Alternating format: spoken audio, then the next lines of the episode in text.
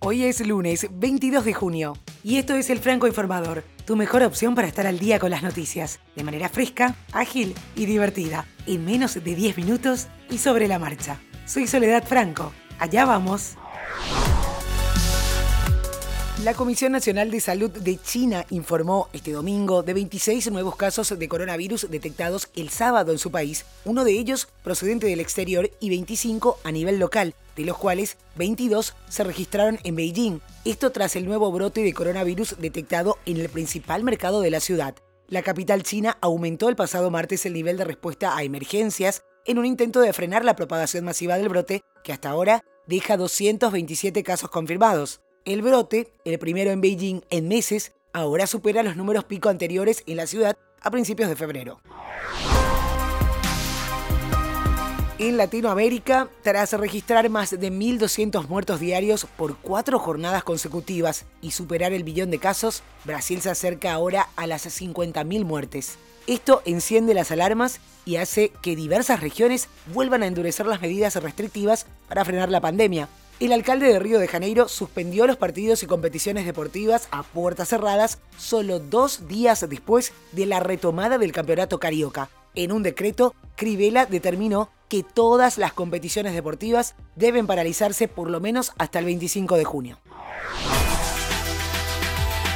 El gobierno de Chile reconoció que no realizó bien las cosas para combatir la pandemia y que ya se cobró 7.144 vidas, según informes del Ministerio de Salud de ese país. Con los 5.355 nuevos casos registrados en 24 horas, Chile suma un total de 236.748 casos positivos de coronavirus. Con las nuevas cifras, es el octavo país del mundo con mayor número de contagios, acercándose a las estadísticas de España y el tercero en Sudamérica, tras Brasil y Perú.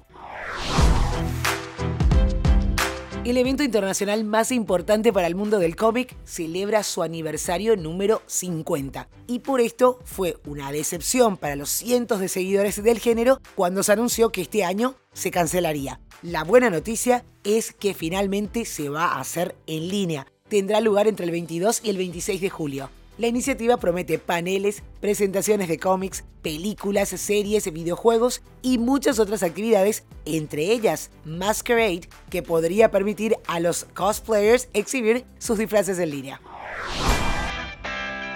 A vos que estás escuchando este podcast, te pido nos sigas en redes sociales. Estamos en Instagram como arroba francoinformador, al igual que en Facebook, y en Twitter arroba francoinforma. De esta manera podemos saber qué te gusta escuchar y armar los episodios de acuerdo a tus gustos. Hablando de eventos, la conferencia anual de desarrolladores de Apple es un evento solo virtual este año. Por un lado es bueno, por otro lado malo. Bueno porque ahora es gratis asistir en lugar del precio habitual de 1.600 dólares. Y malo porque el cambio se debe a la pandemia que impide que las personas se reúnan en grandes grupos. El estilo de presentación de Apple, por lo general bomboso, muy radical, puede parecer un poco extraño sin una audiencia en vivo. Se espera que el evento principal contenga nuevas noticias de software y hardware que expongan la visión de la compañía para este año. El evento principal comienza a las 10 de la mañana hora del Pacífico, hoy lunes 22 de junio. Podés verlo en la página de inicio de Apple y en la aplicación Apple Events en Apple TV. Hablamos del mundo deportivo. La Federación Internacional del Automóvil confirmó las primeras ocho pruebas del calendario del Mundial de Fórmula 1 que había anunciado el pasado 2 de junio y que serán todas en Europa, arrancando con el Gran Premio de Austria en el Red Bull Ring de Spielberg el primer fin de semana de julio y cuya sexta prueba será el de España entre el 14 y el 16 de agosto en el circuito de Montmeló, en Barcelona. Entre las primeras ocho pruebas destacan la repetición de las que tendrán lugar en Spielberg los dos primeros fines de semana de julio y en Silverstone, Inglaterra, los dos primeros fines de semana de agosto. El Consejo de la Conmebol se reunió por videoconferencia y aprobó el protocolo de recomendaciones médicas para entrenamientos, viajes y competiciones, así como también el manual operativo de llegadas y salidas en aeropuertos. Los documentos fueron compartidos con las autoridades de los países de las asociaciones miembro y servirán como base de trabajo en la reactivación de las competiciones. Las eliminatorias FIFA para el Mundial Qatar 2022, competencia de ese organismo, fueron ratificadas para septiembre de 2020 en el formato previamente establecido, claro, sujeto a lo que determine FIFA.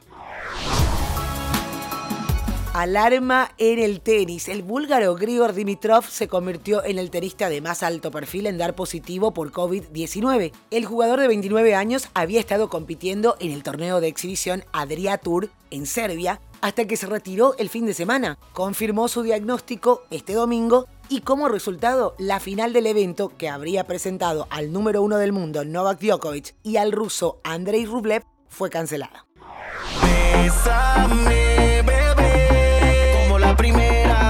Nos vamos con música del reggaetonero puertorriqueño Daddy Yankee, quien junto a los dúos de Sion y Lennon y Play and Skills, integrado por los hermanos Juan Carlos y Oscar Salinas, lanzaron el viernes pasado el nuevo sencillo y video musical Bésame.